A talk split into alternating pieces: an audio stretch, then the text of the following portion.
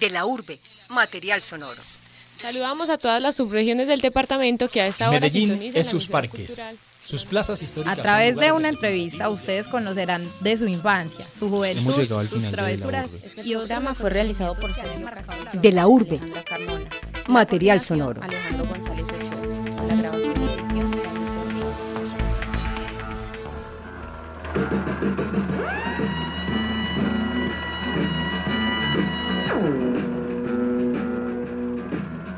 Damos la bienvenida a nuestros oyentes a De la Urbe. Los acompañamos en la presentación Juan Esteban Grajales y quien les habla Alejandro Gutiérrez.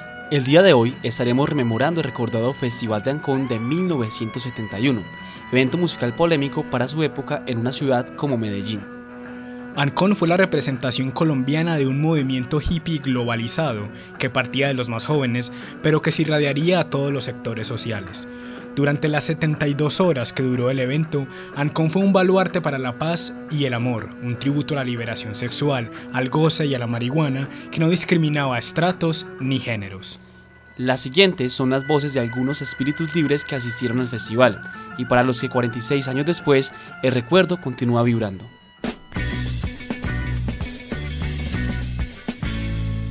Para reconstruir lo que fue el Festival de Ancón, qué mejor que hacerlo a través de los recuerdos de aquellos que fueron testigos presenciales de esos tres días en los que la música, las drogas y la libertad fueron los protagonistas. Jaime Carmona recuerda cómo se hizo público el evento que marcaría un antes y un después en la sociedad antioqueña. algunos grupos de la época, como eran los Jet y los Preppers, el Turrón de Sueños, eh, la, la, mm, la banda Marciano, en fin, habían un, un conjunto de grupos que tenían la iniciativa de salir por toda la carrera Junín y mostrarse al público. Entonces eh, el público preguntaba, ¿y quiénes son esos locos? ¿Y para dónde van? ¿Y qué van a hacer? Entonces ya la propaganda trascendía de que esa gente es la que va a tocar en el Festival de Ancón, esa gente es la que encargada de- del tablado, esa gente es la encargada del escenario, ellos son los que van a dirigir y van a cantar allá tres días seguidos de paz, amor, música. Por su parte, Luis Carlos Montoya, quien a sus 14 años estuvo presente en el festival, cuenta cómo era el ambiente del lugar y qué dinámicas se vivieron allí. Fijaron linderos allá en el parque de Ancón eh, con, con el municipio y ta, ta, ta, estos son los linderos del festival para adentro puede vender marihuana, fumar marihuana, andar en pelota, lo que les dé la gana, pues esto venía copiado de, de, de, Busto, eso fue a la orilla del río Medellín. Y logra hombre este tipo ese permiso en medio de esta sociedad, eso pues eh, la sociedad se opuso mucho, muchísimo, muchísimo, ¿cómo así? Que a los hijos de nosotros les van a permitir hacer esta cosa aquí, ¿cómo se les ocurre? Los atuendos de quienes participaron en Ancón tampoco pasaron desapercibidos, o por lo menos así lo recuerda Vladimir Restrepo, quien tuvo que presenciar el icónico festival desde la comodidad de su casa, ya que vivía justo enfrente del Parque Ancón. Era gente común y corriente, simplemente que su vestimenta sí era eh, totalmente ida con la época de la moda, eh, con, la, con la, la moda de la época. Eran de barba, de pelo largo, con sus collares de, de signos de la paz o de los signos nazi, de tres puntadas, mm, con su mochilita.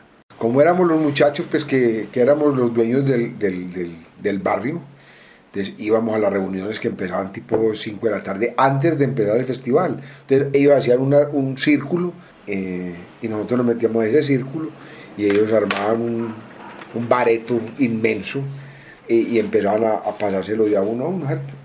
Obviamente donde llegaban, donde nosotros como éramos montañeritos que no conocíamos eso, pues nosotros lo pasamos a ellos, ¿cierto? Esa era la forma de ellos empezar como la, la traba que se llamaba en esa época.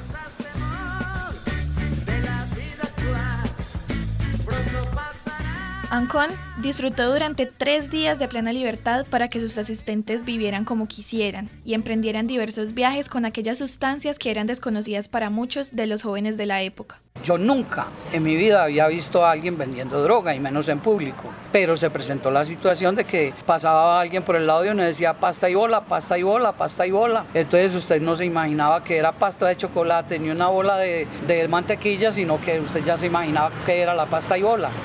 Entonces usted compraba la pasta y la consumía y eso fue lo que se consumía allá, eh, concretamente marihuana. Marihuana era lo que predominaba.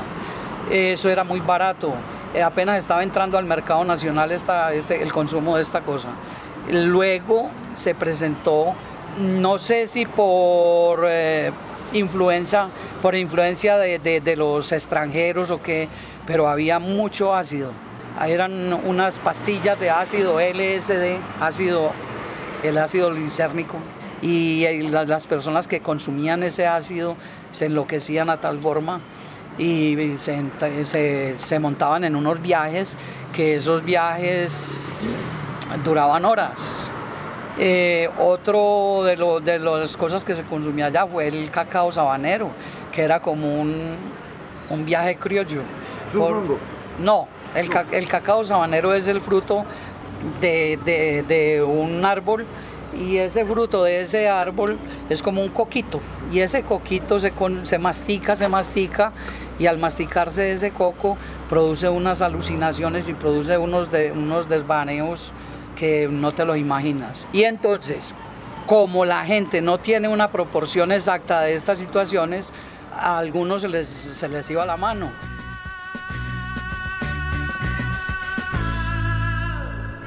Fue una, una cosa que nos impactó mucho, pues porque, sobre todo por las comidas, por lo que la gente llegaba, y ahí cerca donde estábamos nosotros, cada el matadero antiguamente del municipio de La Estrella, entonces esta gente se iba allá, les daban lo que ahora llaman la chuchurria y, la, y, el esófago y eso que normalmente era comida para perros, y ellos llevaban eso y cogían con, con el revuelto casi que sin pelarlo y hacían un tipo aguamasa y esa era la comida que ellos hacían, ¿cierto? tipo sancocho eran felices con esta vaina. Lo que se vivió en el Parque de Ancón fue algo nuevo para muchos y aceptado por pocos. La Iglesia Católica fue una gran opositora a este evento y no escatimó en recursos para desvirtuar el tan icónico festival. Yo, por ejemplo, estudiaba en la Estrella y los miércoles recuerdo que nosotros íbamos a la misa a la iglesia de la, de la Chiquinquirá y en ese tiempo había un padre que si no compartía esas teorías, era el padre de apellido Mejía, y lo que nos decían los sermones era que la barranca, el morro que había allá se iba a venir sobre toda esta gente, y que las, las, las lombrices se iban a convertir en culebras, entonces que, que, iba a ser un castigo divino, porque era una cosa pues, que era una cosa como de locos, ¿sí?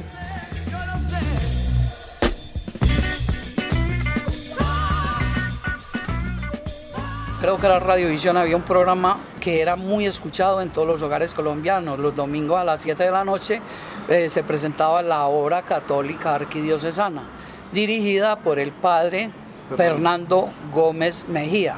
El padre eh, se dirigía desde, desde esa tribuna a decirle a todos los hogares que iba a haber una fiesta de pornografía, que iba a haber una fiesta de, de, vagabundería, que iba a haber droga, que iba a haber una cantidad de cosas, que las personas iban a desnudar y se iban a bañar desnudas en un río, pero al, al cura se le olvidaba que estábamos en una, en una época, en un proceso de cambio, que no era como él se lo imaginaba, que sí se presentaron cosas así, pero no era como él se lo imaginaba, sino que era un proceso de cambio más que todo a nivel psicológico y mental en las personas para determinar si sigo siendo dirigido o paso a ser dirigente. Ese festival marcó, yo diría de alguna manera, una desinhibición. Fue como la presentación en sociedad de una nueva generación. Informe realizado por Andrea Vargas y Rosita González.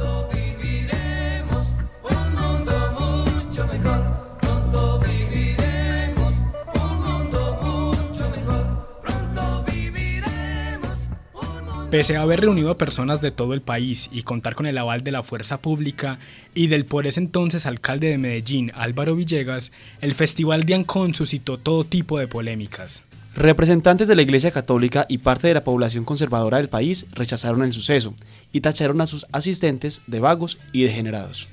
Ante tanta controversia social y la presión de la opinión pública, el respaldo al festival le costó el puesto a Villegas en la alcaldía de la capital antioqueña. Los dejamos entonces con Cristian Longas y David Guerra, en diálogo con el protagonista de este episodio. Establecemos comunicación con el señor Álvaro Villegas Moreno, exalcalde de Medellín, en el momento de la realización del festival Ancon 71. Don Álvaro, queremos empezar preguntándole qué significó para usted la autorización de este evento en aquella época. Pues es decir, eh, me tocó dar la autorización para hacer el Festival de Ancón en un momento en el cual pues la ciudad tenía una especie de enfrentamiento, un principio de enfrentamiento entre los jóvenes y la gente mayor. Realmente eh, yo consideré como alcalde de Medellín en ese momento que permitir ese tipo de expresiones por parte de la juventud pues eh, cortaba un poquito la distancia que se estaba presentando y que realmente pues hacía como más eh, se, era un acto de confianza en la juventud que permitía pues eh, o, reportaba beneficios para la ciudad. Personalmente usted, señor Álvaro Villegas, ¿qué papel jugó en la realización del ANCON 71? Pues no, yo era alcalde de Medellín y a mí se me pidió permiso para utilizar el Parque del Ancón, que era de propiedad del municipio de Medellín, en ese festival. Eh, yo hice las consultas del caso con el gobernador concretamente y los consejos de gobierno del departamento y del municipio todos fueron positivos y entonces se dio, se prestó el Parque de Lancón para realizar ese festival de música rock. Sabemos que la Medellín de los 70 era bastante conservadora. ¿Le trajo a usted problemas esta autorización? Pues lógicamente que hubo un sector de la ciudad más eh, tradicionalista, diría yo, eh, que no estuvo muy de acuerdo con la presta, con el préstamo de ese parque para para la juventud, para esa reunión de Ancón. Pues realmente para mí eso no significó mucho, yo era alcalde, lógicamente que afronté críticas de una parte, pero siempre estuve muy confiado. Y entre otras cosas porque el festival se realizó después de que el gobierno departamental, porque Ancón no era en el municipio de Medellín, eh, fue consultado, era el doctor Diego Calle, el gobernador de Antioquia, y él eh, también dio la autorización en ese momento. Desde su cargo como alcalde de la época, ¿cómo percibió la ciudad este evento? Pues yo creo que no fue muy fuerte, realmente no. Mm, buena, una buena parte también de, de quienes, de curas párrocos en especial, pues encontraron que darle a la juventud con las debidas garantías como en ese momento se dieron, de que allí pues eh, se iba a respetar la ley y no había excesos, pues que eso se consiguió, pues la verdad es que no tuvimos como una oposición muy notoria de la parte religiosa. Desde su cargo como alcalde de la época, ¿cuál cree usted que fue la opinión de la sociedad en su conjunto ante la realización de este evento? Bueno, había expectativa, porque realmente en algunos periódicos de la ciudad se hizo pues como un tremendismo en realidad en relación con lo que se presentaría en el Ancón, se, se habló de excesos, eh, realmente pues fue un tema que yo traté con los organizadores, ellos nombraron comisiones de vigilancia que respondiera por el orden público y allí no tuvimos ningún solo detenido, ni hubo peleas, ni hubo pues excesos que realmente mm, no pasaron de ser pues tal vez alguna eh, noticia de prensa alarmante, pero que a la hora de la verdad no, yo tengo la sensación de que no ocurrieron. Frente a lo que nos cuenta, ¿qué significó este evento para la cultura de la ciudad? Bueno, yo creo que un poco se puede decir que fue el acercamiento. La juventud está un poco marginada.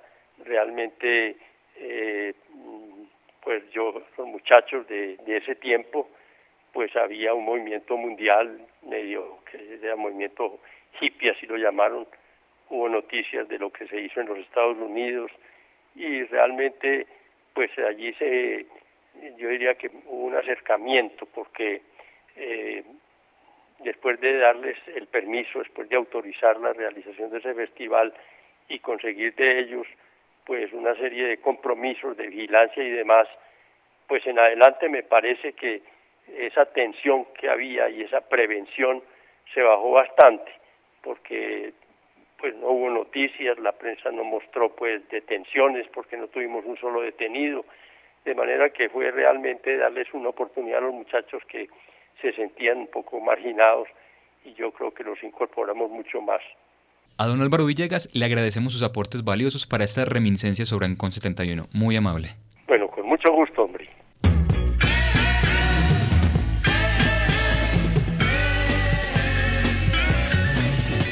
Todavía en la actualidad se recuerda al festival como uno de los mayores hitos en la historia de Medellín del siglo XX. Para el 2005, Gonzalo Caro, más conocido como Carolo, propuso una segunda versión del festival que, aunque fue bastante promocionado, no contó con la misma acogida ni generó tantas tensiones como su predecesora. No podemos negar, sin embargo, que después del hecho la ciudad no fue la misma. Los valores conservadores se pusieron a prueba y la escena musical se transformaría. Sebastián Puerta habla con Juan Guillermo Molina Pajón, sociólogo de la Universidad de Antioquia y uno de los 200.000 asistentes al festival que atestiguaría los cambios en las siguientes décadas.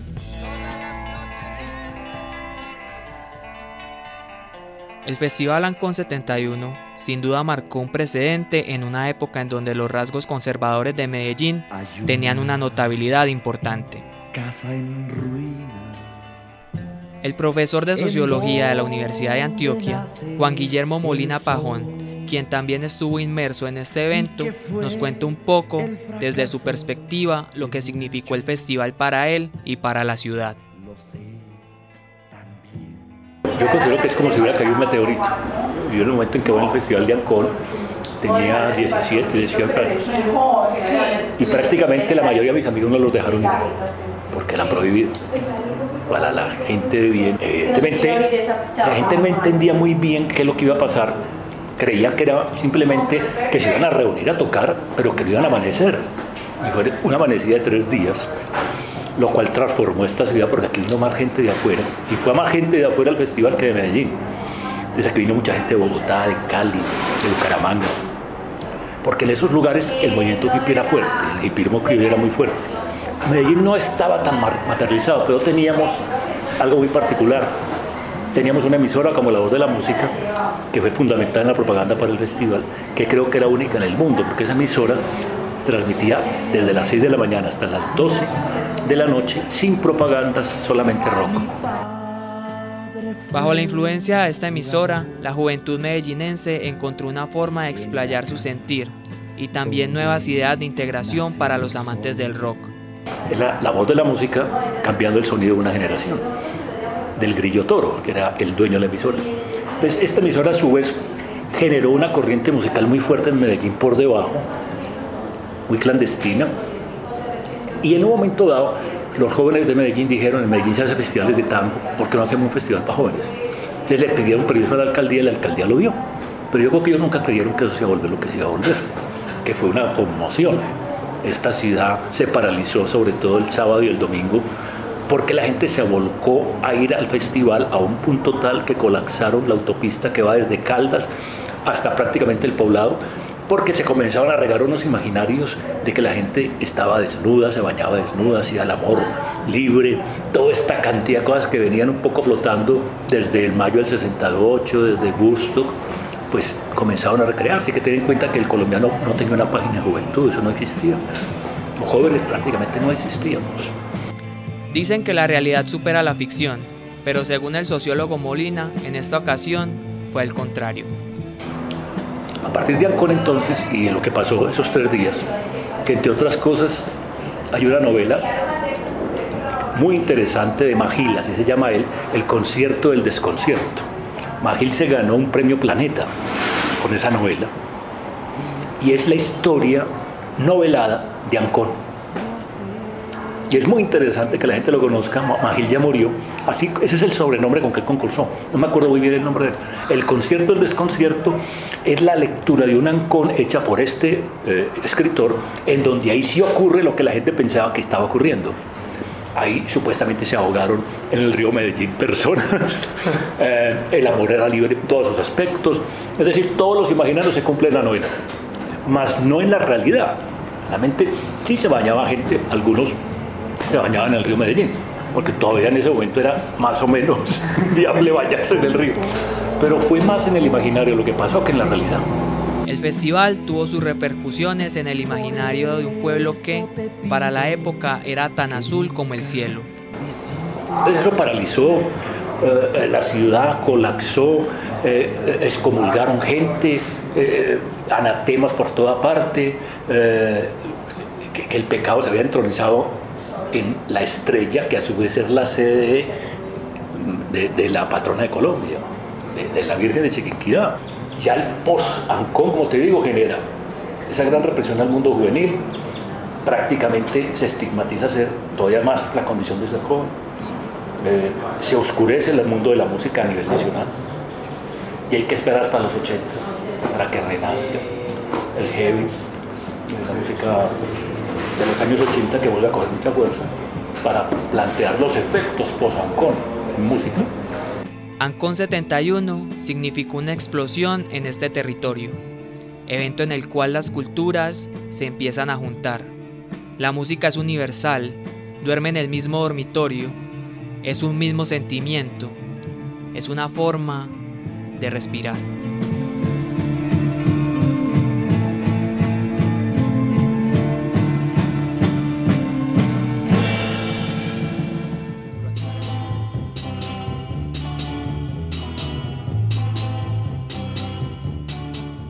Damos por terminado este viaje por el pasado a través del rock and roll para reivindicar el Festival de Ancón sinónimo de libertad y juventud. Los acompañamos desde cabina Juan Esteban Grajales y Alejandro Gutiérrez.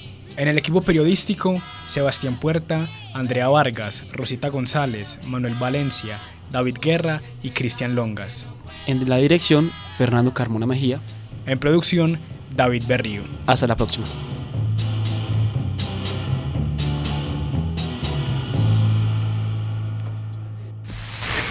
De la urbe, material sonoro. Saludamos a todas las subregiones del departamento que a esta hora Medellín es sus parques, sus plazas históricas. A través de una entrevista ustedes conocerán de su infancia, su juventud, sus travesuras y otros acontecimientos que han enmarcado la vida de, la urbe. Material sonoro. Hemos llegado al final de La Urbe. Este programa fue realizado por Sergio Castrillón, Alejandra Carmona. En la coordinación, Alejandro González Ochoa la grabación y edición David Berriz. Hasta pronto.